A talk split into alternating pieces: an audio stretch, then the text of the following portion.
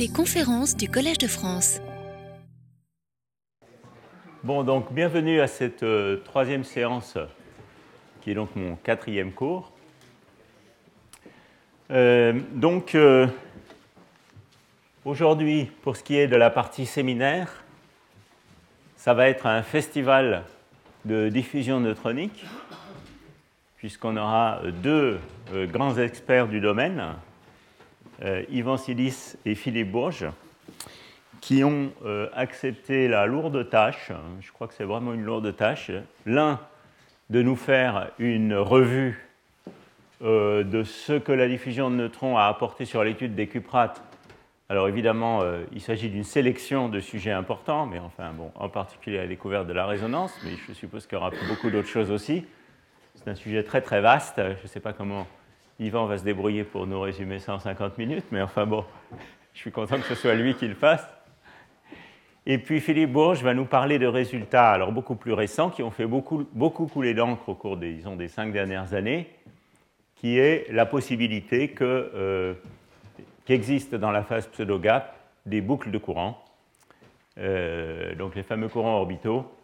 Euh, alors le cours d'aujourd'hui, lui, n'est pas en relation très étroite avec ces deux séminaires, à cause, disons, des questions d'agenda, mais vous verrez qu'il y a quand même un point de contact, en particulier sur la question des boucles de courant, puisque je vais un petit peu parler de phase de flux à un moment dans le, dans le cours. Alors, pour ce qui est du cours d'aujourd'hui, euh, ça va être un cours un peu particulier.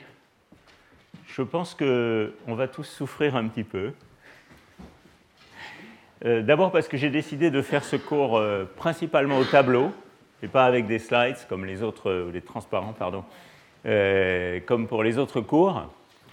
Et aussi parce que j'ai décidé de, consacrer euh, ce cours à euh, les théories dites de resonant, resonating valence bond. Alors, je ne sais pas très bien comment on traduit ça, les, la théorie de la valence résonante, qui ont été parmi les premières propositions théoriques faites sur les cuprates et euh, qui se sont beaucoup développées euh, au début des années 90 euh, pour finalement arriver à un certain nombre de limitations de points durs, je dirais, qui sont qu'essentiellement les régimes intéressants sont des régimes avec des couplages forts à un champ de jauge qu'on sait difficilement traiter. Euh, ceci étant dit, je pense que les idées de départ de cette approche, dont le grand pionnier est Phil Anderson, Princeton, les idées de départ de cette approche sont extrêmement intéressantes et constituent euh, pour moi une sorte de cadre interprétatif pour parler des différentes phases des cuprates, même si, comme vous allez le voir, euh, l'état détaillé du point de vue technique de cette théorie n'est probablement pas euh, extrêmement euh, satisfaisant. Donc, euh, disons, un, en plus, c'est un cours qui est particulièrement difficile à faire parce que ce que je voudrais faire, c'est résumer un petit peu en 50 minutes, je dirais, les idées clés de ces approches, sans entrer trop dans les détails techniques des calculs. Et donc, bon, on va voir comment ça marche. Bon, alors, pour euh, partir sur des points physiques, je voudrais résumer un petit peu le, les points sur lesquels on est arrivé au bout d'un certain nombre de séminaires et de cours. Donc, vous vous souvenez que euh, dans le diagramme de phase, ça commence très mal, des cuprates dopés en trop, on a l'antiferromagnétisme qui chute extrêmement vite, on a le dôme supraconducteur, et puis on a cette ligne ici qui signale l'entrée dans un régime où il y a un déficit d'excitation magnétique qui est le pseudo-gap. Alors on a regardé ce pseudo-gap sous toutes sortes de coutures. Je ne sais pas si vous voyez bien au tableau. Non, vous ne voyez pas bien au tableau. Alors ça c'est très embêtant.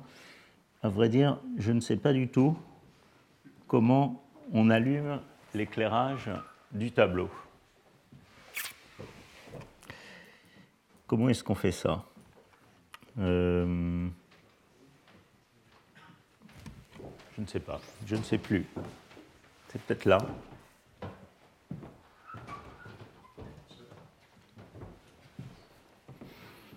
Ça, c'est les écrans. C'est pas ça. C'est pas ça. Ah, voilà, éclairage.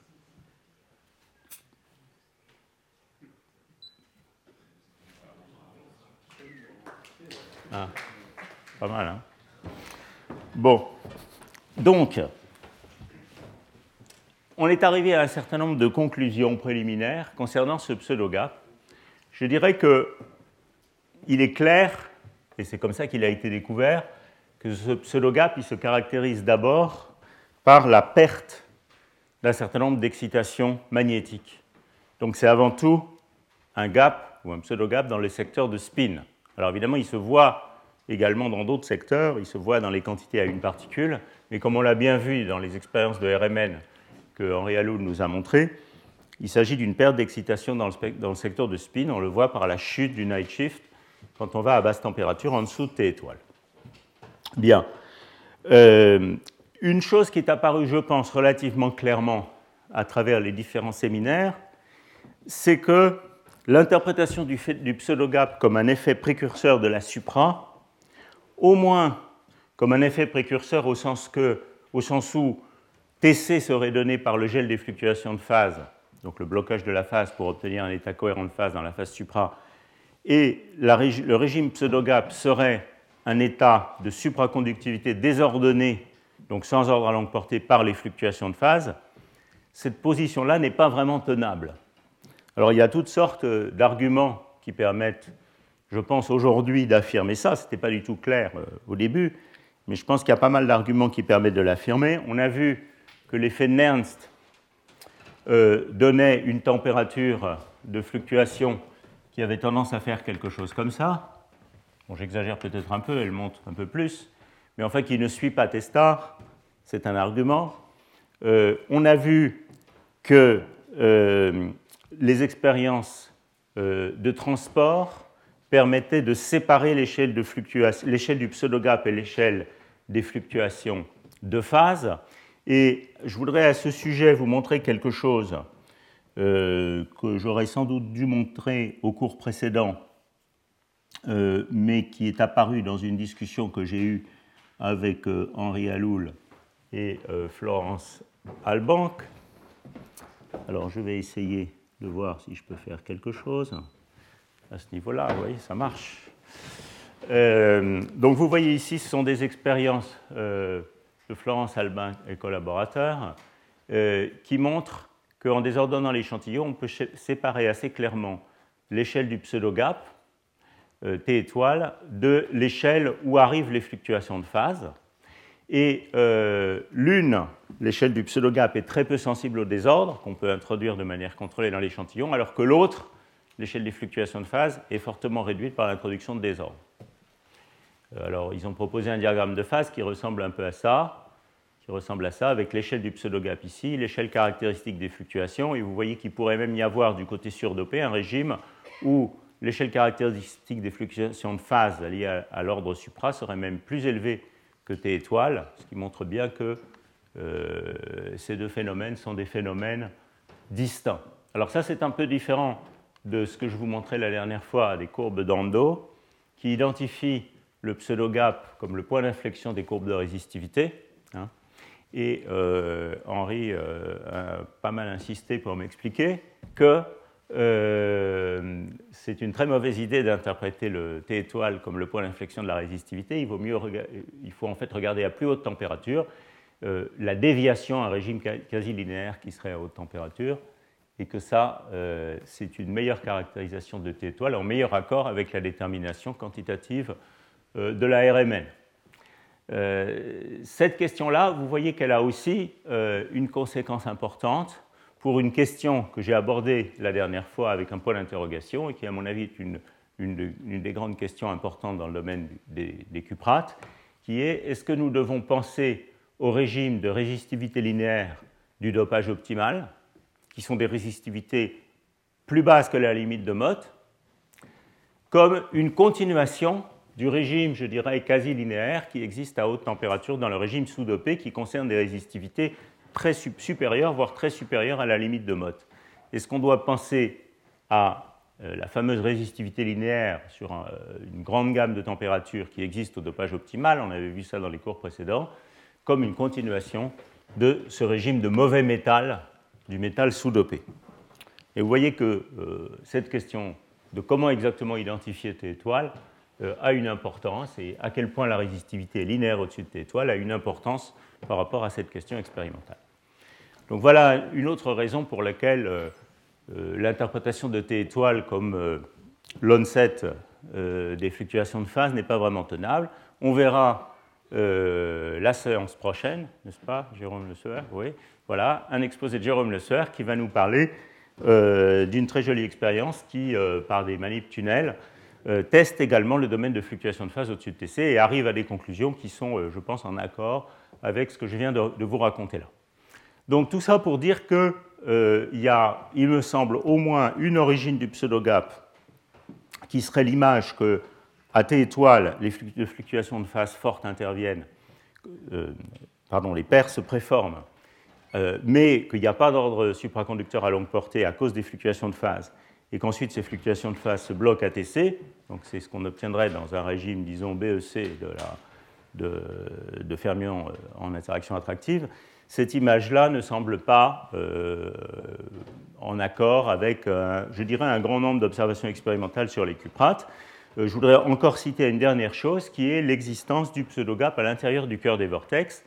Euh, c'est précisément la partie du séminaire euh, que Christophe Berthaud ne nous a pas présenté la dernière fois par manque de temps, ce qui est bon, évidemment un peu dommage parce que c'est quand même une expérience assez décisive pour montrer qu'à l'intérieur du cœur des vortex, on a détruit euh, la cohérence de phase, mais on a effectivement un pseudo-gap dans cet état normal dans le cœur des vortex. je pense qu'il a quand même inclus les transparents en question dans le PDF que vous pouvez trouver sur le site web. Et puis, il y a évidemment les références dans son article de revue. Bien. Euh, donc, euh, voilà un certain nombre de généralités euh, sur le pseudo-gap, sur lesquelles je voulais faire un petit peu le poids. Et vous voyez que ce qui ressort de tout ça, c'est qu'une caractéristique cruciale de ce, de ce régime pseudo-gap, c'est une perte d'excitation magnétique. Alors ça, c'est le point clé, le point de départ clé des approches de type RVB.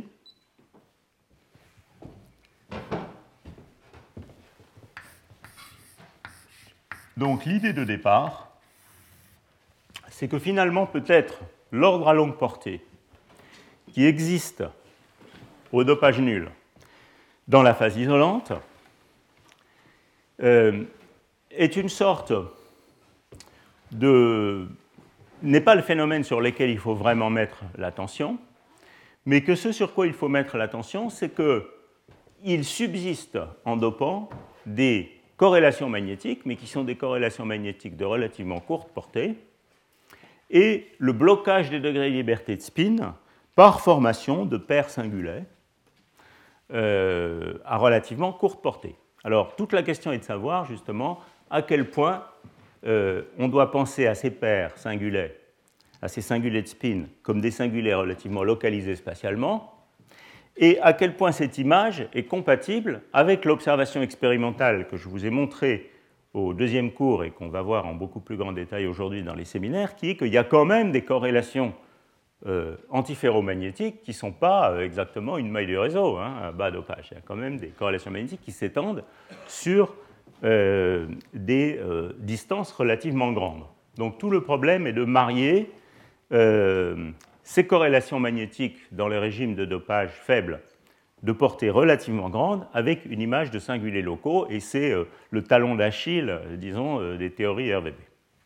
Mais disons, le point de départ, c'est ça, c'est de penser au système comme une sorte de soupe de singulés. Alors en fait, pour replacer les choses dans un contexte historique,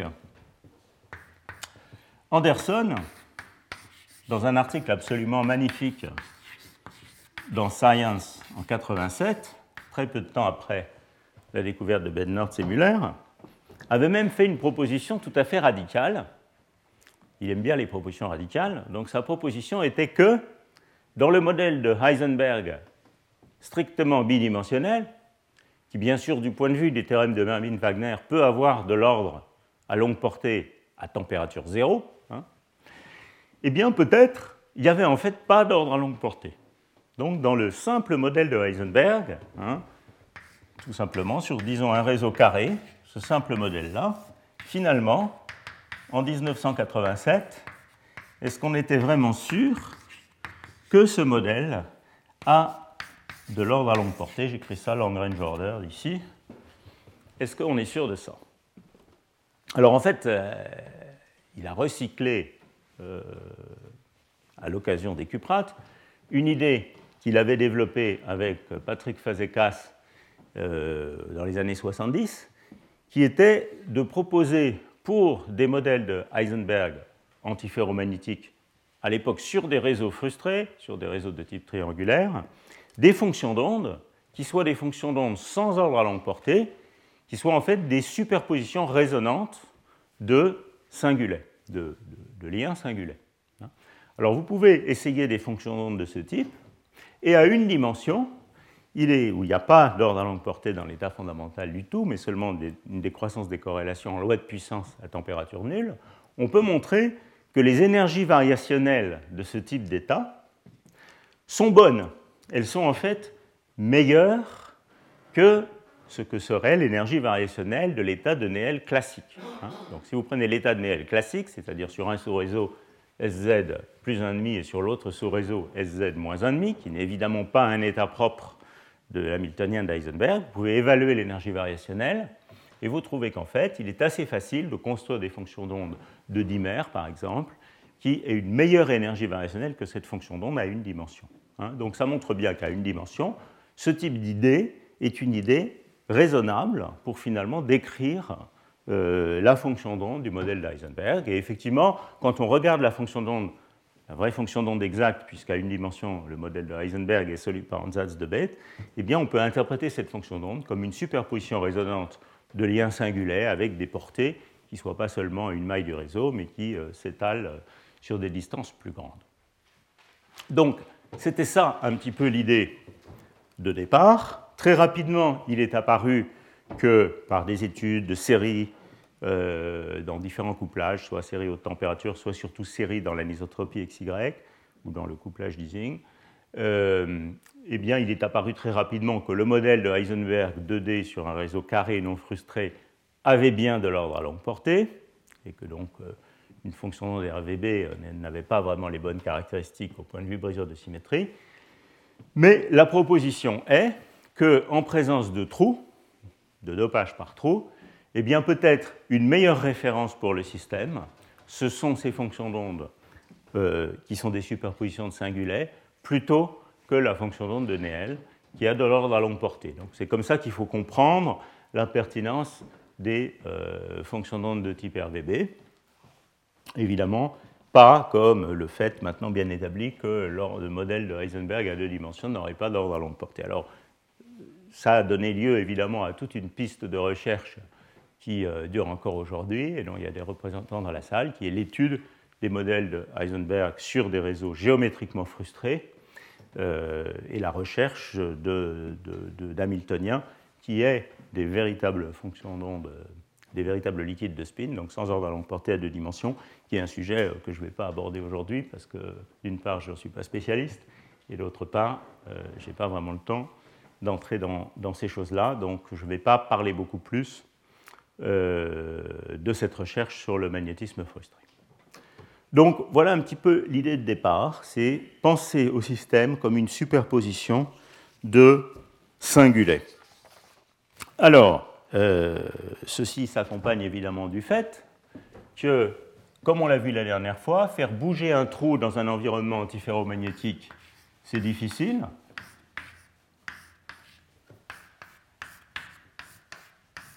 Si je mets un trou ici et qu'il se déplace, je crée une chaîne, euh, un défaut linéaire de spin hein, pour le déplacement de ce trou. Et donc, il est bien possible que dans un environnement où euh, qu'un environnement où j'aurais des paires comme ceci, eh bien, le mouvement d'un trou soit quelque chose de plus facile, autrement dit que créer ce genre d'environnement soit plus favorable quand on cherche à optimiser l'énergie cinétique du trou, hein, c'est ça la, logique. Euh, et vous voyez qu'évidemment, ce type d'arrangement, de manière extrêmement naïve, va rapidement nous conduire à l'idée d'un gap dans le secteur de spin, hein, puisque par exemple, si je regarde une excitation à une particule, où je chercherai à éjecter du système un spin vers le haut, hein, eh bien je vais me retrouver avec ici un trou et ici un défaut correspondant à un spin vers le bas, et que pour faire ça, eh bien, il faut casser un lien singulaire. Donc dans ce type d'approche, le pseudo-gap va être essentiellement lié à l'énergie d'échange J hein, qui euh, lie euh, ces singulaires, qui est l'énergie de liaison euh, de ces singulaires.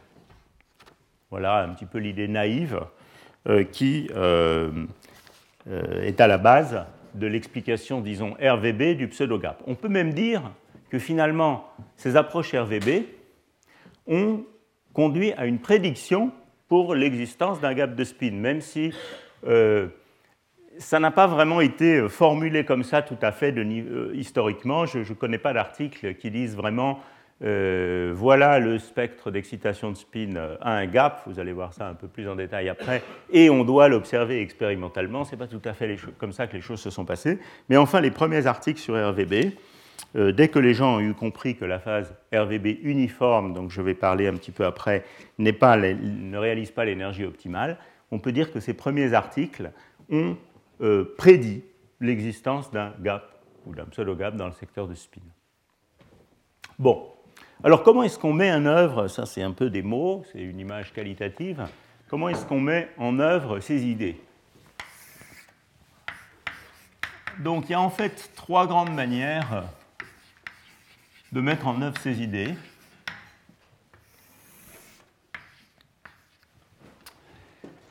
La première de ces manières, ce n'est pas la manière historique, hein. je ne suis pas le plan historique. La première de ces manières, c'est avec une approche de type fonction d'onde variationnelle. Alors ça, c'est une proposition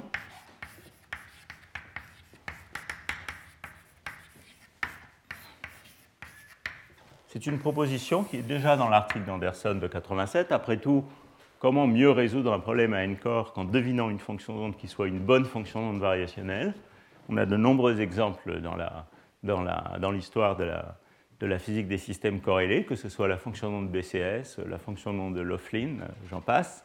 C'est quand même toujours une bonne manière d'attaquer un problème à n-corps.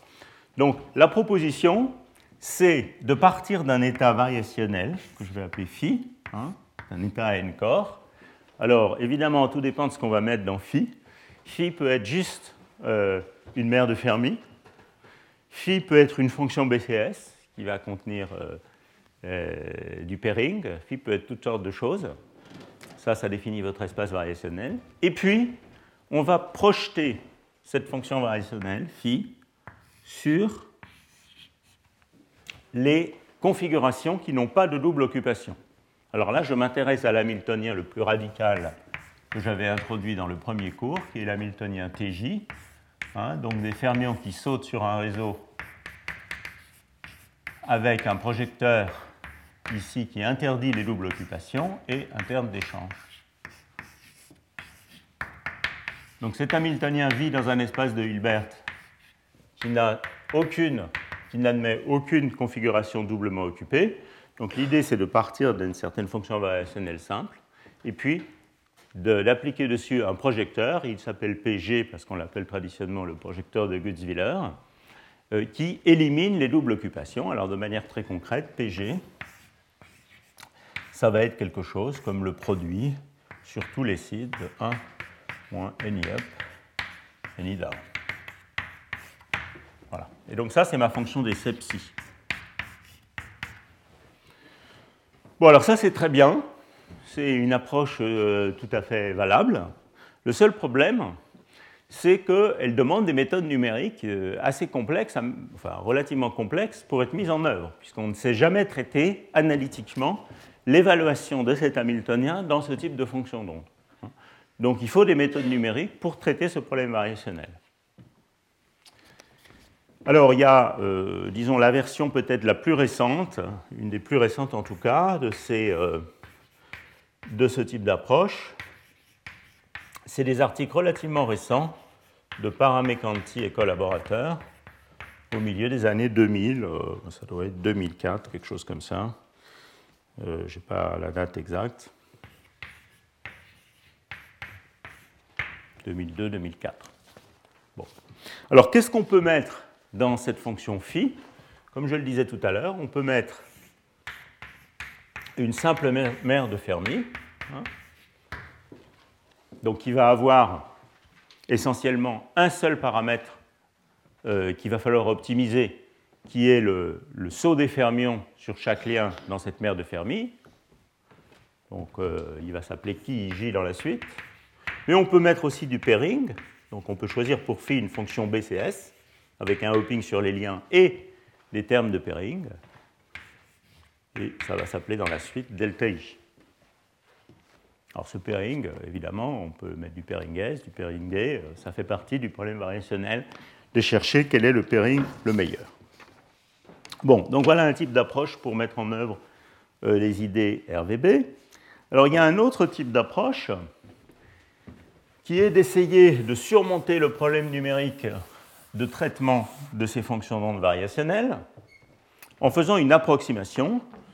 Et je ne vais pas rentrer dans les détails de ça, mais il y a, je dirais, l'approximation de Gutzwiller,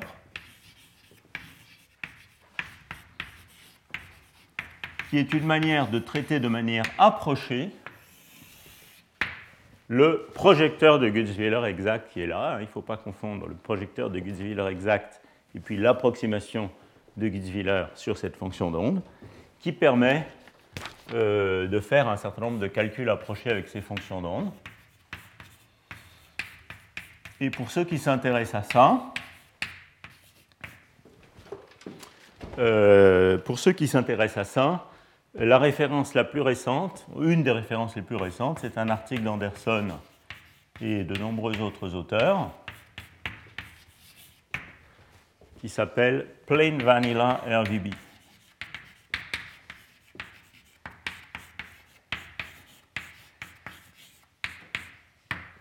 C'est-à-dire RVB dans sa version originale, disons, dans sa version la plus simple.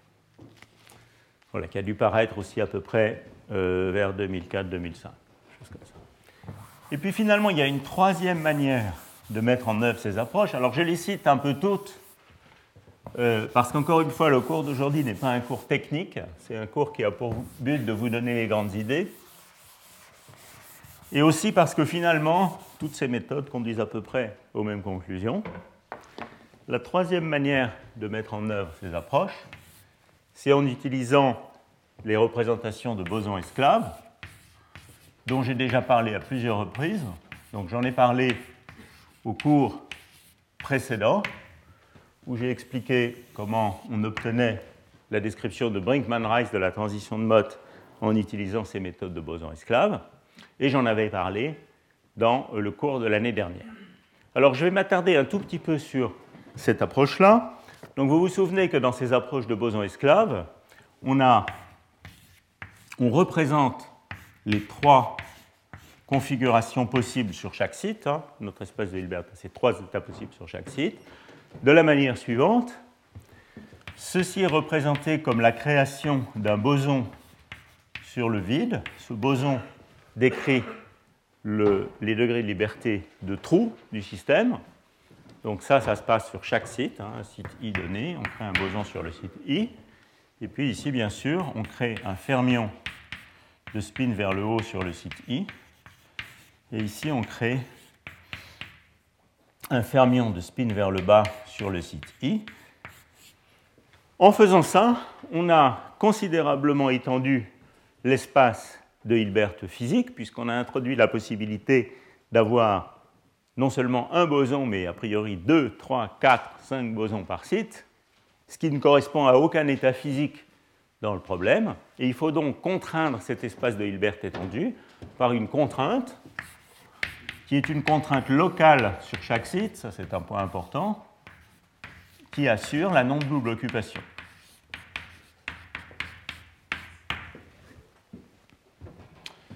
Donc l'avantage de ces méthodes de boson-esclave, c'est qu'elles permettent de réduire une contrainte qui est une inégalité à une contrainte qui devient une contrainte linéaire, contrainte euh, quadratique et linéaire, et donc on peut l'implémenter dans des approches de champ moyen de manière assez simple avec des multiplicateurs de Lagrange. Ça, c'est la version, disons, technique. La version physique, c'est qu'on espère que ces degrés de liberté-là sont des degrés de liberté qui sont les bons degrés de liberté de basse énergie du système, avec des fluctuations qui seront, on l'espère, aussi faibles que possible autour des champs moyens qu'on va construire en utilisant ces variables. Alors c'est là que le bas blesse, parce que pour certaines solutions de champs moyens, les fluctuations sont effectivement relativement faibles. C'est le cas lorsque ce boson dit boson esclave va condenser de Bose, auquel cas on va obtenir un liquide de Fermi ou un supra, comme vous allez voir. Et donc là, les fluctuations sont relativement innocentes, mais on sait aussi que ce sont les états finalement les plus conventionnels du problème, donc qui vont décrire plutôt euh, les régimes du diagramme de phase qui correspondent à la phase supra elle-même ou au possible régime liquide de Fermi qu'on va trouver à fort dopage. Mais en revanche, dans les phases qui sont soit la phase pseudo-gap, soit la phase du métal, euh, du métal mystérieux avec sa résistivité linéaire, eh bien, il est assez clair qu'on euh, est dans des régimes où euh, le boson n'est pas condensé, ça on va voir tout à l'heure, et malheureusement, les fluctuations autour des solutions de champ moyen sont des fluctuations fortes et qui correspondent à des, en fait, à des théories de jauge en couplage fort qu'on sait mal traiter. Bon, donc voilà un petit peu l'idée générale de ces approches. Alors, juste pour aller un tout petit peu plus dans les détails et vous montrer la connexion entre ces deux choses, dans cette perspective-là, ce qu'on va faire, c'est qu'on va réécrire l'hamiltonien du modèle TJ sous la forme d'un terme qui va faire intervenir l'opérateur physique des électrons qui est le produit d'un boson et de ce fermion qui porte le spin, hein, puisque quand vous faites bouger un électron, vous détruisez, vous créez un électron, vous détruisez un trou et vous créez un degré, un spin. Donc maintenant, le terme cinétique est quelque chose de ce genre. Et si cette contrainte est respectée sur chaque site et à chaque instant, eh bien on a, grâce à ces bosons esclaves, explicitement implémenté le projecteur de Gutzwiller qui est là. Et les termes de spin, les termes d'échange, s'écrivent tout simplement de cette manière-là, avec une représentation des opérateurs de spin S qui ne fait intervenir que les fermions. Donc quelque chose comme ça, où tau est la matrice de Pauli habituelle.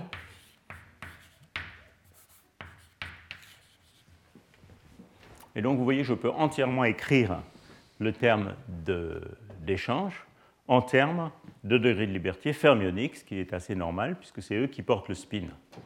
Alors, évidemment, euh, rigoureusement parlé, juste un point technique à ce propos-là, à rigoureusement parler, si j'étais capable d'implémenter la contrainte à chaque instant et en chaque site de manière exacte, j'aurais aussi bien le droit ici d'écrire f croix b et fb croix ici, puisque l'opérateur d'électron physique, c'est f croix b. Là où le bas blesse, c'est que dans les approches de champ moyen dans ces variables, je ne vais jamais être vraiment capable de, forcer la contrainte de manière exacte. Et donc, ça sera plus du tout innocent de savoir si on a écrit l'opérateur de spin en termes des fermions F ou en termes des fermions physiques FB. Et la bonne manière de faire, c'est celle-là. Parce que si on met le boson esclave ici, les choses deviennent très très très mauvaises, euh, comme je pourrais peut-être l'expliquer après. Donc euh, voilà, ça c'était juste un point technique. Il est essentiel d'écrire les termes locaux, que ce soit les termes de spin ou les termes de densité, en termes des fermions seulement. Bon, Alors, vous commencez à voir un petit peu peut-être apparaître les connexions avec les approches variationnelles. Qu'est-ce qu'on va faire ensuite? Eh bien, ce qu'on va faire ensuite, c'est qu'on va écrire une d'une euh, représentation de cet, Hamiltonien, de la fonction de partition de cet Hamiltonien comme une intégrale fonctionnelle. Dans cette intégrale fonctionnelle, on va avoir, alors où est-ce que je vais vous écrire ça? Bon, ici.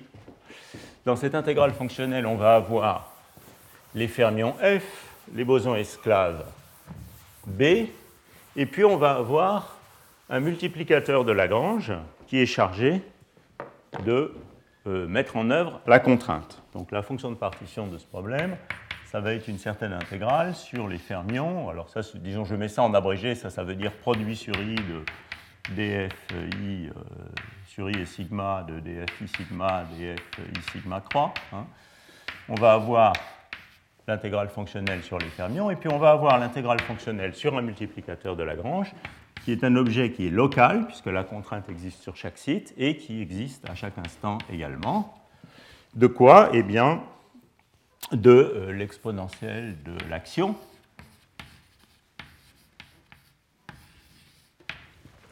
Et euh, le Lagrangien de ce problème, c'est tout simplement le terme de quantification canonique des fermions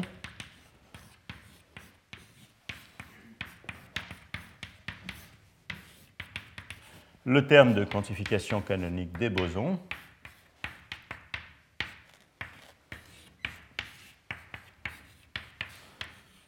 il y a toujours la contrainte ici, et puis l'hamiltonien, qui est écrit là en termes des variables en question. Donc ça, c'est une représentation exacte du problème, qui, comme toute représentation exacte, est inutilisable. Donc il faut faire quelque chose. Alors ce qui est fait, évidemment, c'est de découpler cette interaction. Euh, et vous voyez que il y a toutes sortes de découplages possibles. Et c'est là où arrive un peu euh, l'alternative devant laquelle vous êtes, euh, vous êtes placé. Soit vous essayez de contrôler cette théorie de champ moyen par une limite contrôlée, par exemple une limite de n grand. J'en reparlerai un tout petit peu après. Ça reviendrait à généraliser les indices de spin ici de 1 à n ce qui nous donnerait une symétrie SUN et non plus SU2 de notre problème de spin, auquel cas il y a une limite de n grand bien contrôlée de ce problème. Soit vous renoncez, et ceci vous guide vers un découplage particulier de l'interaction, soit vous renoncez à euh, contrôler ce, point, ce champ moyen par euh, un paramètre mathématique euh, bien déterminé, et là vous travaillez sans filet, euh, vous euh, devez essayer les différents découplages et vous avez un vaste choix de découplages possibles. Alors vous voyez tout de suite que cette interaction spin-spin, c'est une interaction F croato F, F croato F, elle peut être écrite de différentes manières. Je ne vais pas rentrer dans les détails parce que ça, ça sera assez long. Euh, mais il y a deux paramètres variationnels assez naturels qui sont précisément le paramètre somme sur les spins, disons, de f croix i alpha, f j alpha, hein, qui correspond à une amplitude de saut effectif sur un lien ij. Et donc ça, c'est le paramètre que j'aurai dans les fonctions variationnelles si je considère pour phi une mère de Fermi, avec euh, comme paramètre variationnel les sauts sur chaque lien dans ce problème de Fermi en libre. Et puis il y a un autre paramètre variationnel évident qui est la possibilité de faire des paires, donc quelque chose du genre f croix i up, f croix j down, moins. Euh, euh, alors c'est quoi f croix i down, f croix j up, pour faire une paire singulaire. Hein.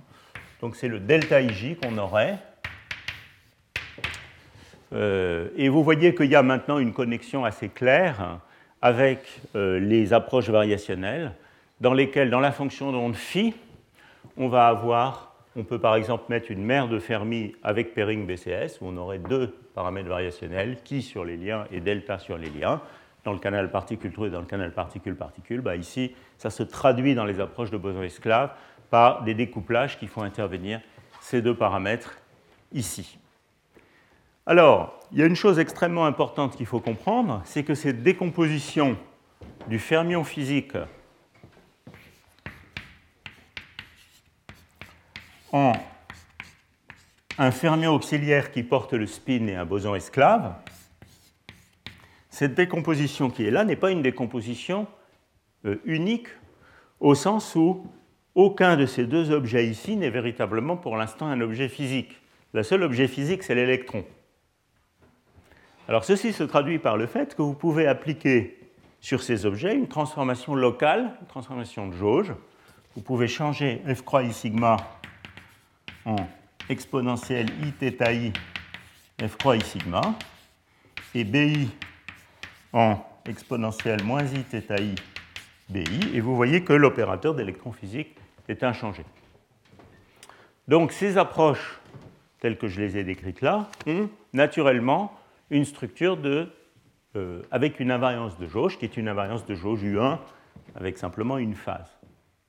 Et ceci se traduit en termes variationnels par le fait que un grand nombre de fonctions d'onde d'essai phi différentes peuvent, après projection de Gutzwiller, contenir exactement la même physique. Hein?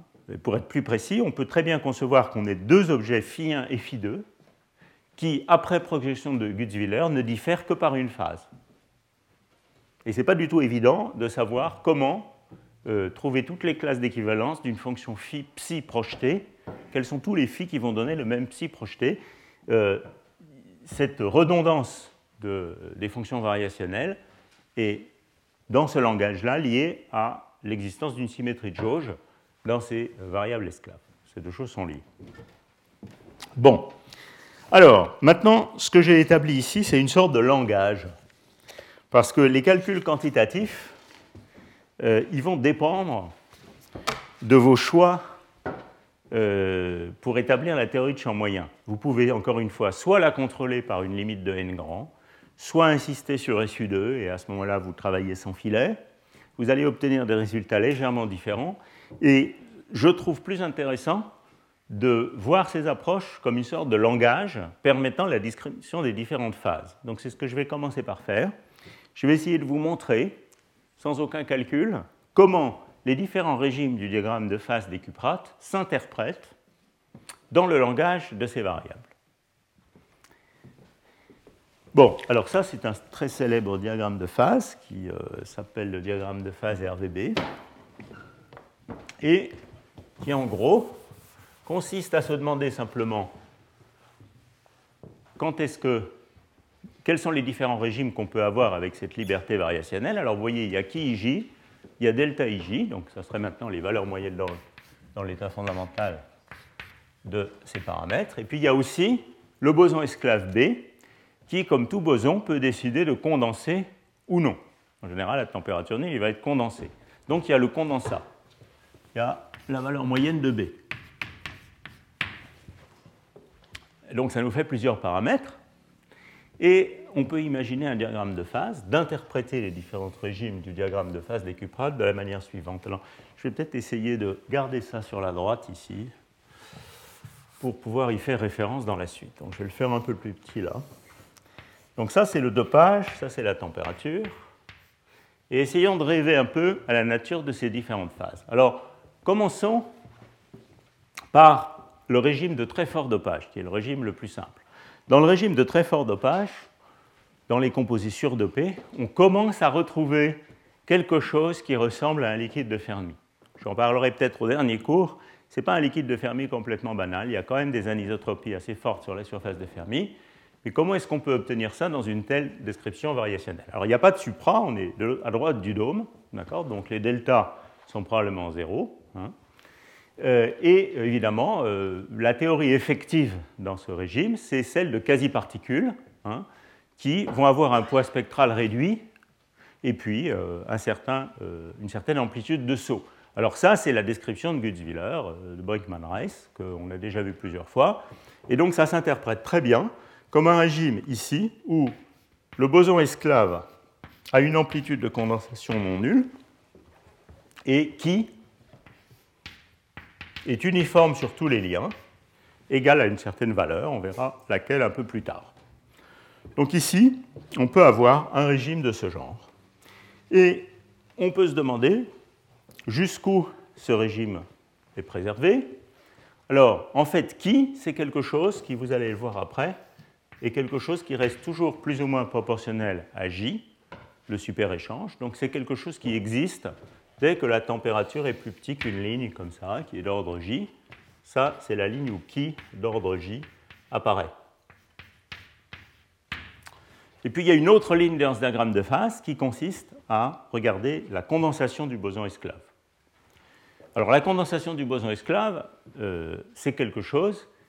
Le boson esclave, il va avoir une amplitude à température nulle, B, qui, comme dans les théories de Brinkman-Rice, est proportionnelle au dopage, et même égale au dopage. Pourquoi? Parce que quand vous regardez la contrainte qui est là, ici, vous voyez tout de suite que je dois condenser B avec une amplitude qui est 1 moins le nombre de fermions. Donc quand B est condensé, son amplitude est proportionnelle au dopage. Donc ça veut dire qu'on va avoir une ligne probablement de condensation de Bose, qui est quelque chose ici, où B apparaît, qui va être proportionnel au dopage.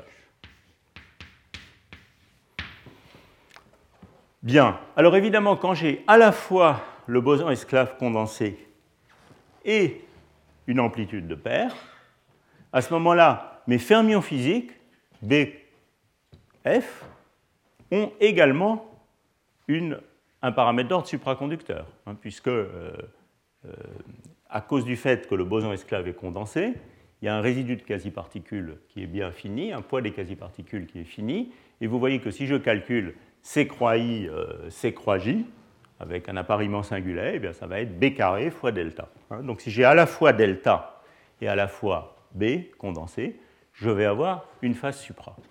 Donc il y aura ici une autre ligne, qui est la ligne où il apparaît un delta, on verra tout à l'heure que c'est un delta avec une symétrie D, donc une amplitude non nulle d'appariement. Et voilà votre diagramme de phase des cuprates. Ici, vous avez la phase supra.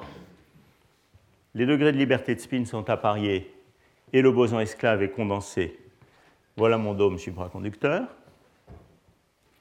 Ici, vous avez un régime de type, disons, liquide de Fermi, où vous avez le boson esclave condensé, une amplitude de saut pour les fermions, mais pas de pairing. Et ici, vous avez un régime intéressant où le boson esclave n'est pas condensé. Donc, Comment faut-il interpréter ce régime? C'est un régime dans lequel les excitations de quasi-particules, il n'y a pas d'excitation de quasi-particules au sens traditionnel du terme, les électrons sont complètement incohérents, mais il existe un appariement des degrés de liberté de spin en singulet, et on va voir que ça, ça conduit à un gap de spin, donc ça c'est le régime pseudo-gap. Et ici, vous avez un régime, un dernier régime, le plus bizarre, dans lequel, qui est non nul, mais delta est nul et B est nul, et qu'on peut vouloir interpréter comme le régime de métal étrange près du dopage optimal. Donc, vous voyez comment euh, ces approches-là établissent une espèce de langage pour décrire les différents régimes du diagramme de phase des cuprates. On peut même dire d'une certaine manière que euh, ce diagramme de phase, euh, vu du point de vue RVB, a euh, précédé historiquement l'établissement du diagramme de phase expérimental complet. Donc ça, je trouve quand même assez, assez fort, au moins comme manière de penser au problème. Alors évidemment, tout le problème, c'est de savoir quelle signification il faut vraiment accorder à euh, ce, diagramme de phase, et en particulier à ces deux régimes-là. Encore une fois, ces deux régimes-là sont des régimes relativement simples, où les fluctuations autour du champ moyen sont faibles. Ces deux régimes-là sont des régimes où les fluctuations autour d'un champ moyen sont assez méchantes. Bon, alors comment est-ce qu'on peut mettre tout ça sur des pieds un petit peu plus euh, solides du point de vue euh, théorique alors il y a en fait, bon, il y a plusieurs manières. que je vais essayer de brièvement décrire.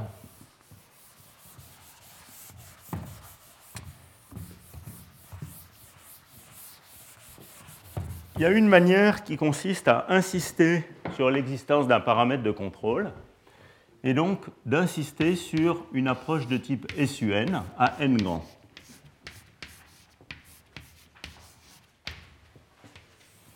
Donc ça, c'est une manière pour essayer de contrôler ces approches de champ moyen.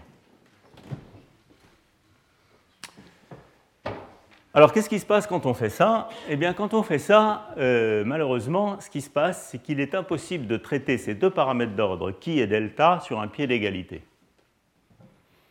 Alors, pourquoi? Parce que vous voyez que quand on généralise, donc ce qu'on fait tout simplement, c'est qu'on généralise les indices de spin de up et down, ou 1 ou 2, à 1 à n. On peut montrer qu'il euh, y a une algèbre d'opérateurs de spin qui généralise celle que j'ai écrite tout à l'heure avec les matrices de Pauli, qui est l'algèbre SUN.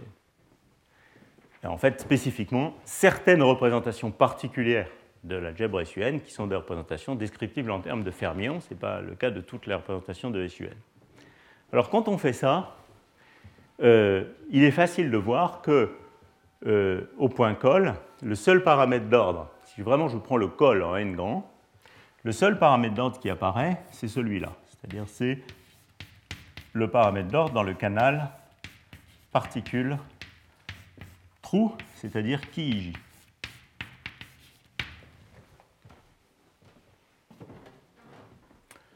On ne peut même pas vraiment écrire delta dans ce langage, puisqu'il n'y a pas cette structure en up-down. Alors, il existe une manière de prendre une autre limite de n grand qui privilégie delta, qui est ce qu'on appelle la limite SPN, qui est un autre groupe qui a cette structure symplectique avec deux euh, degrés de liberté up et down tout en ayant n couleurs. Mais malheureusement, cette limite SPN, elle, elle privilégie delta, mais elle n'a pas qui. Alors ça, c'est très embêtant parce que, en réalité, dans le problème, il y a vraiment, dans le vrai problème SU2 du modèle TJ d'OP, il y a vraiment deux variables importantes qui sont la tendance à former des singulets, ça c'est qui, et la tendance à apparier euh, les particules, et ça c'est delta. Et on peut même montrer, je, finirai le cours là-dessus tout à l'heure, que dans le cas SU2, au demi-remplissage, il y a une symétrie exacte qui permet de passer de l'un à l'autre. Et donc, il faut vraiment traiter qui et delta sur un pied d'égalité dans le cas SU2. Bon, donc qu'est-ce qui va se passer si on se guide sur cette limite n infinie Ce qui va se passer, c'est qu'on va manifestement favoriser eh bien, la phase liquide de Fermi. Clairement, puisque c'est la phase où qui joue le rôle principal. Donc ce qui va se passer ici, c'est que on va écrire des équations de point col. Alors là, le point col est parfaitement contrôlé. On peut écrire des équations de champ moyen. Elles sont exactes à n grand. Donc on résout vraiment quelque chose. Je peux écrire rapidement les équations de point col. C'est très facile de les deviner en regardant l'expression qui est là. La première équation de point col, c'est l'équation qui donne l'amplitude de condensation du boson esclave. Donc c'est ça. NF est évidemment à calculer en fonction des autres paramètres, euh, puisque la théorie de point col est une théorie de fermion libre. Euh, il y a une autre équation qui vient simplement de la variation par rapport à qui. Alors vous voyez, on découple l'interaction grâce à qui j. On va avoir un terme du genre qui carré sur j, chose comme ça. J'écris les choses de manière un peu symbolique. Plus qui somme sur alpha de f croix alpha i f alpha j. Et donc vous voyez tout de suite que l'équation de point col, ça va être quelque chose comme qui proportionnel, je ne vous mets pas les facteurs, à j amplitude de f croix IFJ sur les liens plus proches voisins, qui évidemment dépend des paramètres variationnels, qui, b, etc. Hein. Et puis la troisième équation, vous l'obtenez en prenant la dérivée par rapport à l'amplitude de condensation du boson esclave. Alors c'est pareil, l'énergie cinétique, elle fait intervenir TB carré. Donc quand je dérive, je vais obtenir quelque chose du genre TB, F croix IFJ, il y a un terme en lambda b carré qui vient de la contrainte proportionnelle à lambda b. Donc soit b est nul, soit il y a une autre solution avec b non nul qui doit euh, satisfaire l'équation euh, t f croix ifj proportionnelle à lambda. voilà en gros les équations de point col. Et ce que vous obtenez quand vous faites ça, c'est que le boson esclave au condensé et vous avez une, solution pour qui, qui, comme vous le voyez tout de suite à partir de cette équation, donne qui d'ordre J.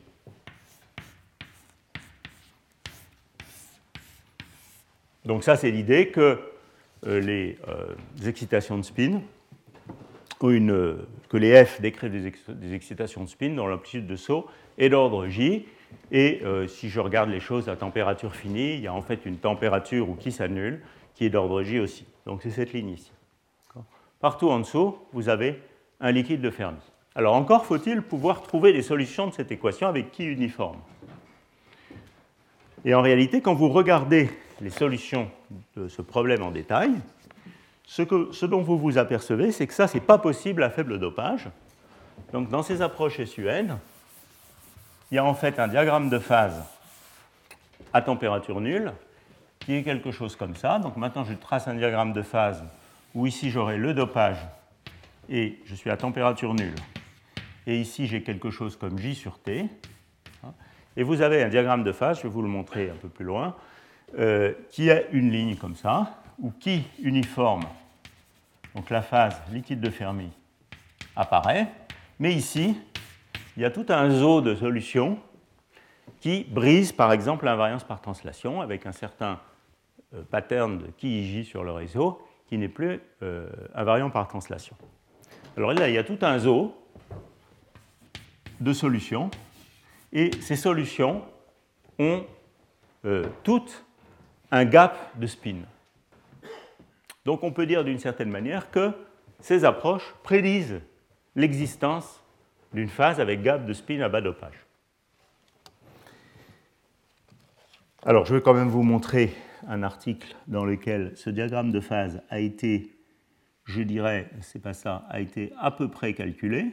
Alors je dis à peu près parce que je crois correct de dire que euh, euh, le problème variationnel complet à faible dopage n'a pas été complètement exploré, je crois.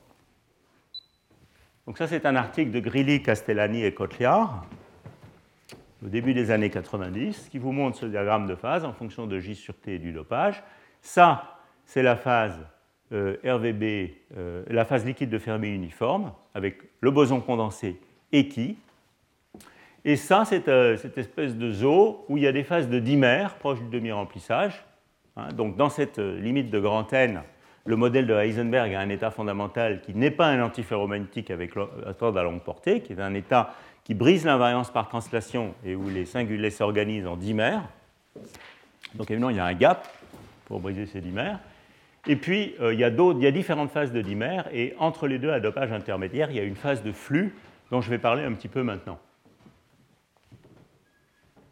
Elle va préparer un peu euh, le séminaire. Bon, alors ça, c'est une manière de faire les choses qui est la limite de n grand. Alors vous voyez que dans cette limite de n grand, SUN, pour l'instant, on n'a pas parlé de supra du tout. Hein. on a soit des phases euh, avec un gap de spin et euh, différents ordres bizarres qui n'ont rien à voir avec un antiferromagnétique, soit une phase liquide de Fermi euh, qui ressemble beaucoup à la description de Brinkman-Rice à un détail près sur lequel je veux insister, qui est que vous voyez que ces fermions F, ils ont une amplitude de saut qui est d'ordre J. Ce qui veut dire que la masse effective de mes quasi-particules, hein, donc ce qu'on trouve dans ces régimes, c'est que B carré, c'est le dopage. Donc ça, c'est le fait que le, poids des quasi-particules est proportionnel au dopage. Donc ça, c'est très bien, c'est très agréable. Ça euh, se relie bien à ce que j'ai raconté au cours des, premiers cours sur le fait que le poids du pic de Drude en conductivité optique était proportionnel au dopage. C'est très bien. Et puis, ce qui est bien aussi, c'est que la masse effective, en revanche, dans ces approches, à la différence du Brinkman-Rice naïf qui donnerait 1 sur le dopage, donc une grande masse effective, eh bien, la masse effective dans ces approches, elle est limitée par qui? Elle est quelque chose du genre 1 sur le dopage, comme dans Brinkman-Rice, plus qui, qui est d'ordre J sur T, Et donc vous voyez que euh, le renforcement de masse effective, ici, est limité par J sur T Quand on va à bas dopage, on n'a pas une masse effective qui diverge, mais on a une masse effective qui est limitée par les corrélations magnétiques, la formation des singulets. Alors ça, c'est tout à fait normal. Physiquement, c'est très facile à comprendre. Si vous n'avez pas de super-échange, si J est nul, quand vous vous rapprochez de l'isolant de Mott, l'isolant de Mott, c'est juste un ensemble de spins découplés paramagnétiques qui a une entropie log 2. Hein? Et donc, vous avez l'entropie en fonction de la température, qui fait quelque chose comme ça. Vous avez l'échelle de cohérence des quasi-particules qui va être dictée par ça, qui va être delta fois le hopping. Et à cette échelle, vous devez avoir retrouvé l'entropie log 2 de votre paramagnétique, et c'est linéaire en température parce qu'on est dans un métal. Et donc vous voyez que la pente de cette courbe, elle est d'ordre log 2 sur delta. Donc le masse effectif, qui est la pente de cette courbe, doit être d'ordre 1 sur le dopage. En revanche, si vous avez des corrélations singulaires dans le problème, eh bien, vos spins ne sont pas des spins libres dans l'isolant de Mott.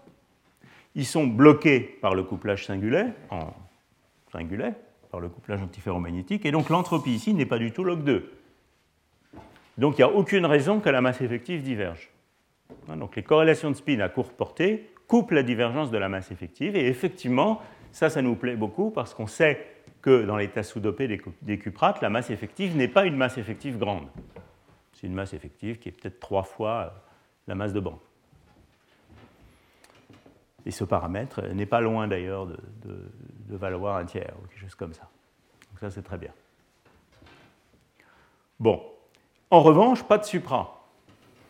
Pour faire apparaître la supraconductivité, il faut étudier les instabilités de cette phase liquide de Fermi.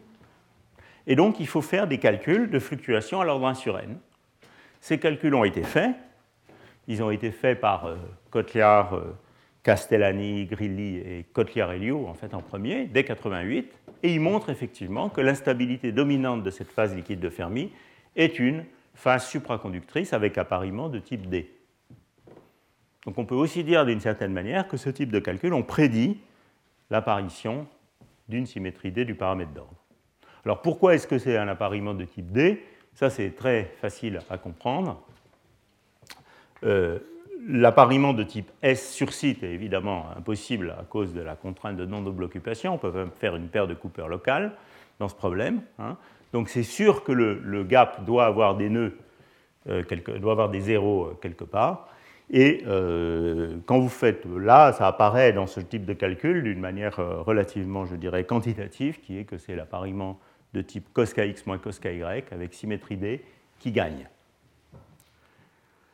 Donc vous voyez, la, logique de ces approches, c'est ici un zoo de phases bizarres qui n'ont pas forcément vraiment à voir avec, qu'on n'arrive pas à relier en tout cas à la limite de l'antiferromagnétique demi-rempli, avec ordre à longue portée, et euh, une phase liquide de Fermi euh, ici, avec une instabilité de type supradé qui est une instabilité secondaire. Bon, alors il y a une autre manière, euh, je vais prendre comme d'habitude 5 ou 10 minutes de plus, il y a une autre manière de faire les choses qui euh, consiste à insister sur la symétrie SU2 et à ne pas se laisser guider par une limite de n grand. En fait, historiquement, c'est comme ça que les choses se sont passées. Dans les premiers articles de Bascaranzo Anderson, puis de Kotliar et Affleck et Marston, c'est comme ça que les choses étaient faites. les approches large sont venues un tout petit peu après. Donc d'insister sur la symétrie de spin SU2. Hein. parce qu'il y a une autre symétrie SU2 qui va arriver tout de suite, donc euh, il ne faut pas les confondre. Donc d'insister sur le cas SU2, c'est-à-dire le cas n égale 2, et d'essayer de traiter simultanément les deux découplages. Delta IJ et TIJ. Alors quand on fait ça, euh, qu'est-ce qu'on trouve? Alors on peut revenir au cas, disons, euh, demi-rempli. Et dans le cas demi-rempli, historiquement, eh bien, il y a deux solutions qui ont été trouvées. Alors évidemment, on peut toujours chercher. Alors la première solution, la plus simple, elle consiste à regarder le cas, disons, où delta ij sera nul, et le cas où kij est uniforme, donc elle ressemble, c'est essentiellement la solution SUN dont je viens de parler. Hein qui d'ordre J. Donc on peut regarder cette solution-là, cette solution, donc regardons le cas demi-rempli, donc là il n'y a pas de boson, il y a juste un problème de fermion couplé par le couplage de super-échange. Cette solution-là, c'est une solution assez bizarre, où vous voyez les degrés de liberté de spin, donc les, spinons, qui sont décrits par les F, ont une surface de Fermi qui est grande. Puisqu'on a tout simplement J, un hopping pour une amplitude de saut pour ces fermions qui est uniforme dans l'espace. Donc ces spinons, dans ma zone de Brillouin, vont avoir au demi-remplissage une surface de Fermi qui va être exactement la zone de, la surface de Fermi de fermions demi-remplis. Hein. et donc des degrés de liberté, un état de type liquide de spin où on a des excitations sans gap sur toute une surface dans l'espace K. Alors en fait, on peut montrer que ça, ce n'est pas la solution de meilleure énergie, même si on se limite aux solutions qui sont invariantes par translation. Donc c'est quelque chose qui a été réalisé très vite. C'était les solutions qu'avaient proposées Bascaranzo et Anderson dès le début. Mais très rapidement, il y a deux articles qui ont proposé chacun une solution du problème variationnel. Un article de Kotliar en 88 et un article d'Affleck et Marston qui ont proposé deux solutions d'énergie meilleures que celle-ci, en apparence différentes, mais en fait identiques. Alors je vais vous expliquer pourquoi. Donc quelles sont, quelles sont d'abord ces solutions? Alors il y a donc deux manières de les décrire puisqu'elles sont identiques. Il y a une manière qui consiste à décrire cette solution comme une solution où on a à la fois qui et un appariement delta. Donc ça c'est la version, disons, Kotliar où on a qui uniforme et d'ordre J. Et on a également delta qui a la forme d-wave, donc delta k, si je prends la transformée de Fourier, de la forme delta cos kx, delta 0, cos kx moins cos ky.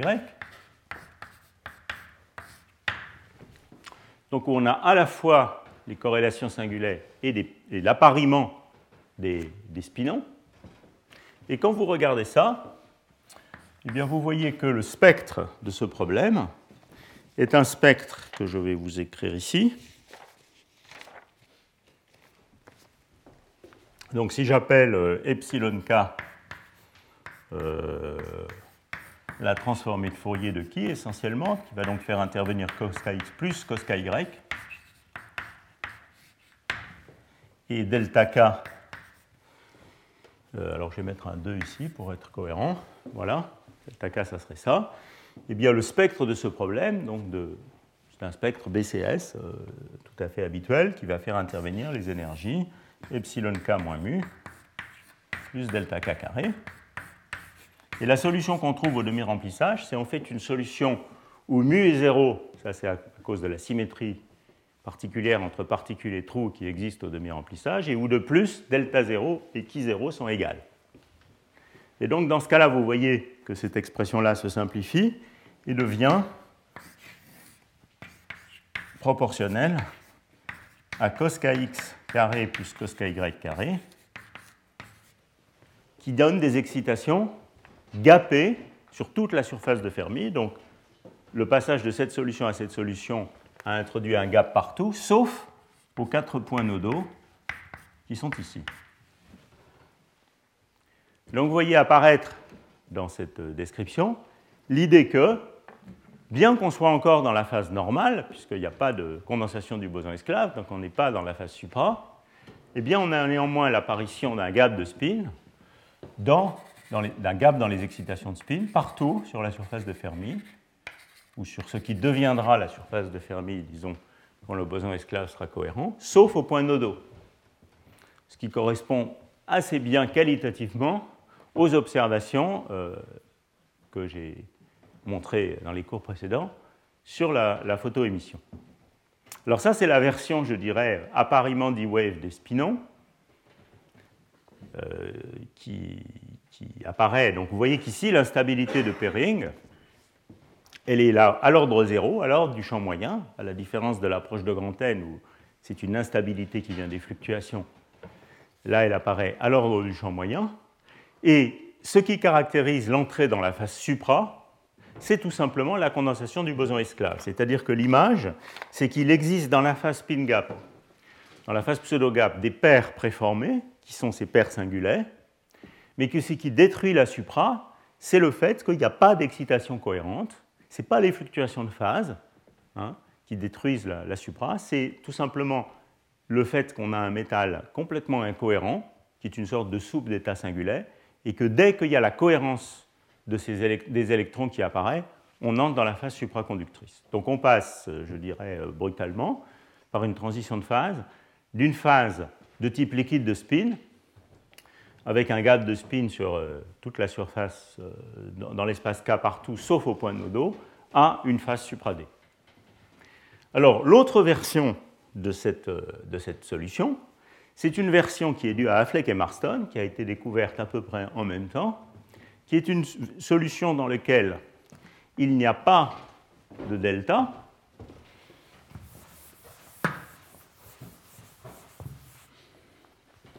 Donc ça, c'est la version Affleck et Marston. Il n'y a pas de delta. Mais en revanche, les J sont complexes.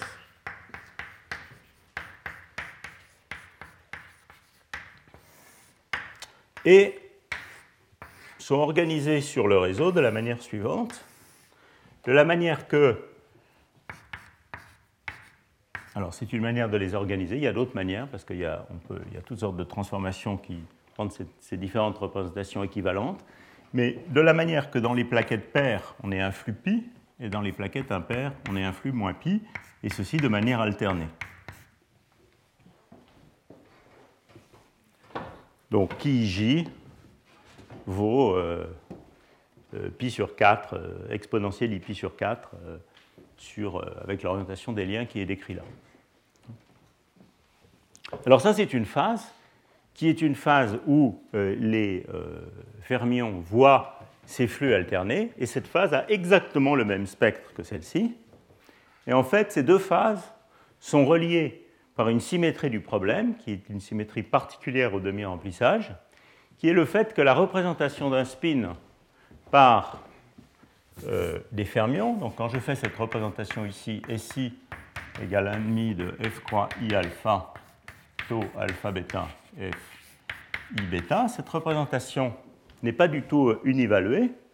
Je peux changer un, euh, électron de spin vers le haut par un trou de spin vers le bas essentiellement.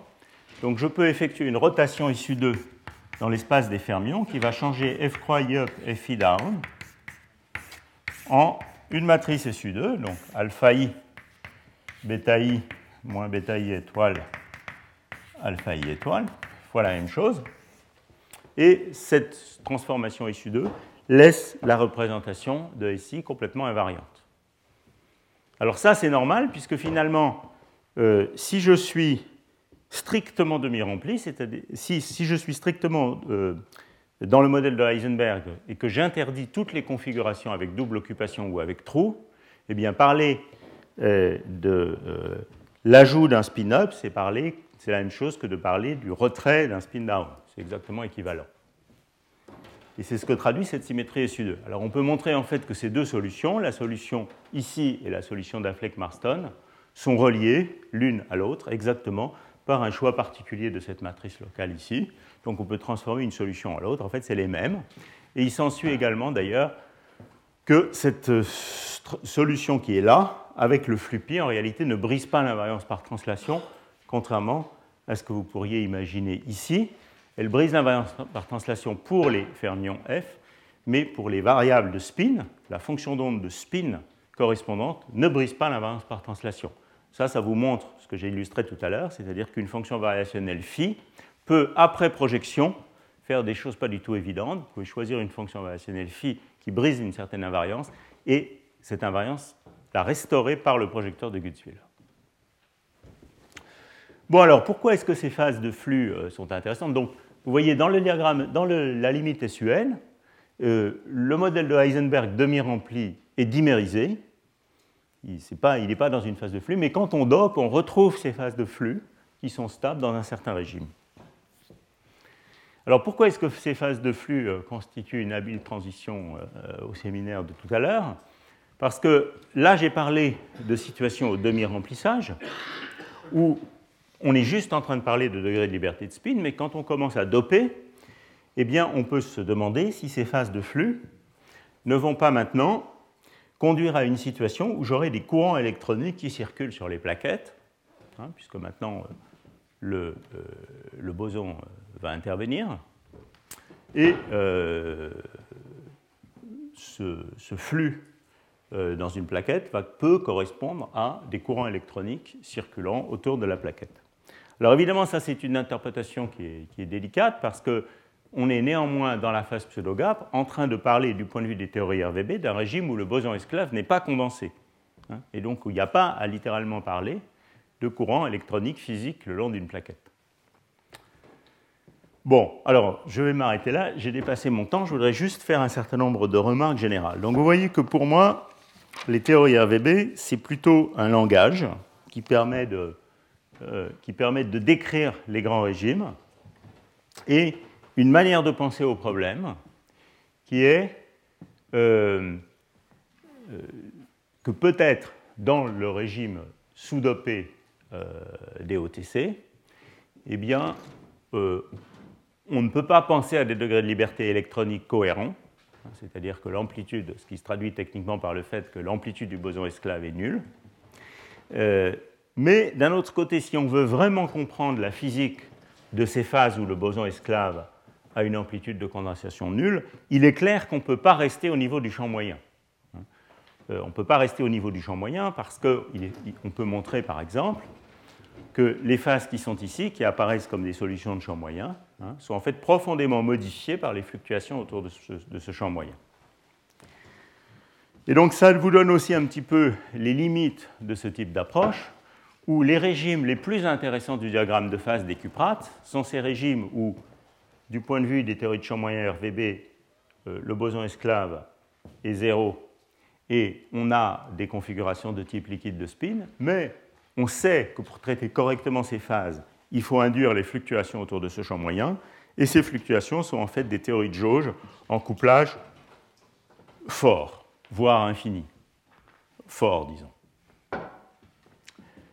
Et donc tout est dans les fluctuations du champ de jauge dans ces régimes, euh, ce qui rend évidemment euh, euh, les avancées au-delà de cette description naïve très difficiles. Bon, voilà un petit peu ce que je voulais vous raconter. la prochaine fois, je reviendrai sur un cours fait d'une manière plus classique et je vous parlerai de la phase supra finalement, des grandes caractéristiques physiques de la phase supra. Voilà, je vous remercie. Retrouvez tous les contenus du Collège de France sur www.colège-2-france.fr.